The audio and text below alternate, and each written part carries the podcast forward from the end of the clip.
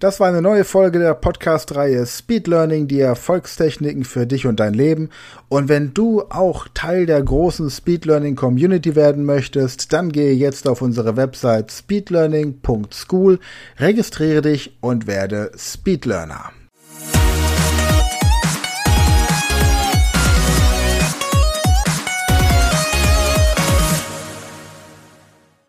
Herzlich willkommen zur Speed Learning Show Englisch lernen in 100 Stunden, Staffel 5, Folge 2.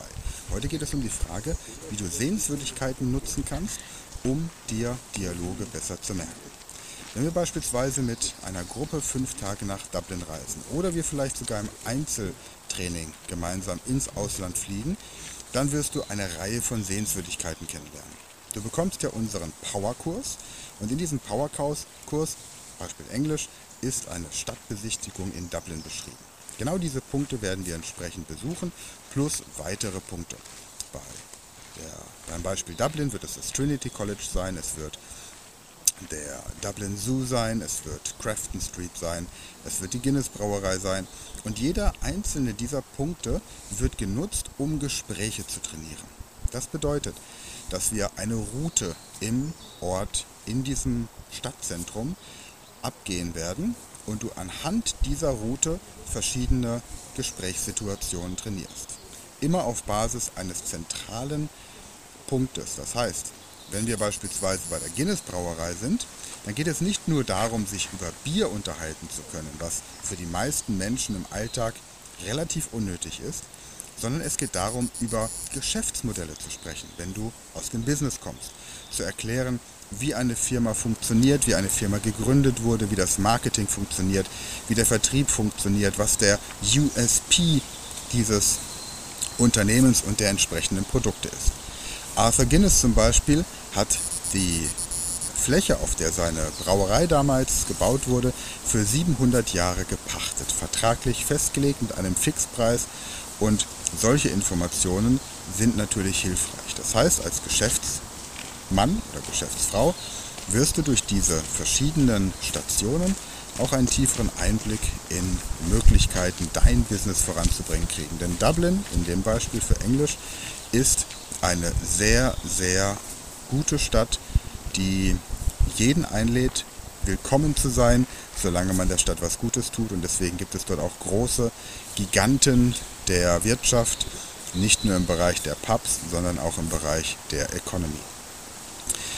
Und jeder einzelne Standort in dieser Stadt gibt natürlich, liefert dir Eindrücke. Das heißt, dein Gehirn wird mit neuen Informationen konfrontiert. Neues lernst du am besten, indem du es mit Bekanntem verknüpfst. Jetzt kennst du Guinness, das Bier.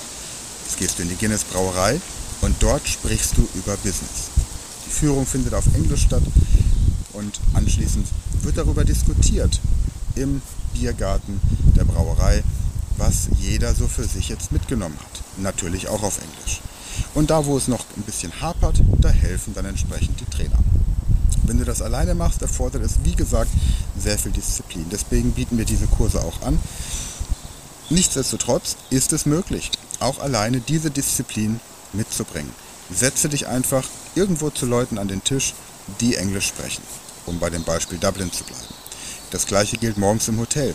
Setze dich im Frühstücksraum zu Menschen, die Englisch sprechen oder zumindest an den Nachbartisch, damit du hörst, worüber sie sich unterhalten. Lies die regionale Zeitung und schau, was du dort schon verstehst. Hol dir ein Buch, das du zwischendurch immer mal wieder zur Entspannung liest. Lade dir Podcasts runter, die in der jeweiligen Sprache Informationen übermitteln. Hol dir, wenn du im Hotelzimmer einen Fernseher hast, ein englischsprachiges Programm, was ja, wenn Englisch die Sprache ist, die in dem Land gesprochen wird, auch nicht so schwer wird. Plane deinen Aufenthalt. Das ist das Wichtigste überhaupt. Theoretisch ist jede Stunde einigermaßen geplant. Aber auf jeden Fall hast du ein Ziel, ein Tagesziel und dieses Tagesziel muss messbar sein. Es muss für dich nachvollziehbar sein, welche Fortschritte du an dem jeweiligen Tag erzielst. Bist du beispielsweise am Trinity College, bietet es sich an, über Bildung, über deine Abschlüsse, über deine Ausbildung, über deinen beruflichen Werdegang zu sprechen. Bist du auf der Crafton Street, dann geht es vielleicht mehr um Shopping, Einkäufe, Dinge des täglichen Bedarfs, die man braucht. Oder auch spezielle Ausrüstungsgegenstände, die man braucht, wenn man geschäftlich im Ausland ist. Zum Beispiel bestimmte Adapter für die Steckdose oder zum Laden deiner digitalen Endgeräte oder natürlich auch bestimmte ja, Unterlagen, vielleicht Ordner, Schreibkram oder spezielle Souvenirs, die du mitnehmen möchtest. Setze dir auch einen Anker. Das heißt, überlege dir ein Getränk, das du die ganze Zeit über trinkst. Und dieses Getränk sollte, wie du in der ersten Folge gesehen hast, ein alkoholfreies Getränk sein. Bei mir ist das Getränk für Englisch zum Beispiel schwarzer Tee mit Milch. Klassisch aus England, wird in Irland entsprechend übernommen. Wenn du grundsätzlich keinen Tee trinkst, ist Tee ein super Anker für dich. Bist du ein Kaffeetrinker und du trinkst normalerweise deinen Kaffee schwarz, dann füge jetzt Milch oder Zucker hinzu. Einfach um das zu verankern. Was bedeutet Anker?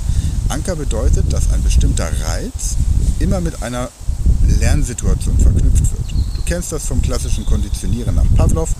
Pavlov stellte den Hunden damals das Futter hin und läutete eine Glocke. Das Futter hat dazu geführt, dass sich der Speichelfluss der Hunde erhöht hat. Durch das Läuten der Glocke als Anker haben die Hunde das Futter mit diesem akustischen Signal verknüpft. Im nächsten Schritt konnte er nun nur die Glocke läuten, ohne Futter hinstellen zu müssen, um den Speichelfluss bei den Hunden zu aktivieren. Jetzt bist du kein Hund und wir werden auch keine Glocke läuten, aber wir werden zum Beispiel mit diesen Getränken entsprechende Anker setzen, sodass es dir leichter fallen wird, die englische Sprache in dem Fall, geht natürlich auch für alle anderen Sprachen, leichter abzurufen und dann leichter zu verinnerlichen, weil dein Gehirn jetzt plötzlich weiß, dass du dich mit dieser Sprache auseinandersetzt. Wir werden auch viel wiederholen. Das heißt, gehe, wenn du alleine diese Übungen durchführst, immer wieder dieselben Routen ab. Schau, dass du am Tag so auf 17.000 bis 25.000 Schritte kommst, wenn du einen Schrittzähler hast. Wenn du keinen Schrittzähler hast, dann schaff dir einen an. 25.000 Schritte entspricht ungefähr einer Spazier- oder Wanderzeit von ungefähr dreieinhalb bis vier Stunden, je nachdem wie groß deine Schritte sind. Und wenn du diese Strecke erledigst, dann hat dein Gehirn viel Zeit, um bestimmte Informationen abzuspeichern und immer wieder zu wiederholen. Es ist auch wichtig, dass du die Gesprächssituation miteinander verknüpfst und dann auch in verschiedenen Zeitformen gestaltest. Wie du das machst, erkläre ich dir in der nächsten Folge. Also, ich fasse nochmal zusammen. Nimm Sehenswürdigkeiten in der Stadt, in der du unterwegs bist. Assoziiere bestimmte, speziell auf dich zugeschnittene Dialogsituationen, Konversationsmodelle, die mit dieser Sehenswürdigkeit verankert werden und lerne sie dort direkt vor Ort. Lass die Atmosphäre auf dich wirken. Entspanne dich und genieße diesen Lernprozess. Abends wiederholst du nochmal alles, lernst laufend den ganzen Tag über und wenn du abends zu Bett gehst, dann kannst du für dich nochmal wiederholen, was du gerade gelernt hast. Unterstütze diesen Prozess zusätzlich durch Fernseh- oder Hintergrundgeräusche. Du kannst natürlich auch ähm, mit deinem Handy die App radio.de oder Podcast, vielleicht über einen ähm, kleinen Lautsprecher in deinem gesamten Schlafraum erklingen lassen und hol dir die Zeitung oder vielleicht sogar auch ein Buch, das du in deiner Muttersprache schon kennst, um es in der Zielsprache dann auch nochmal zu lesen. Markiere dir dann auch bei Zeitungen. Zeitungen haben den Vorteil, dass sie tagesaktuell sind und du vermutlich leichter verstehst, worum es geht, weil du diese Nachrichten auch schon auf Deutsch oder welches deine Muttersprache eben ist, gehört hast.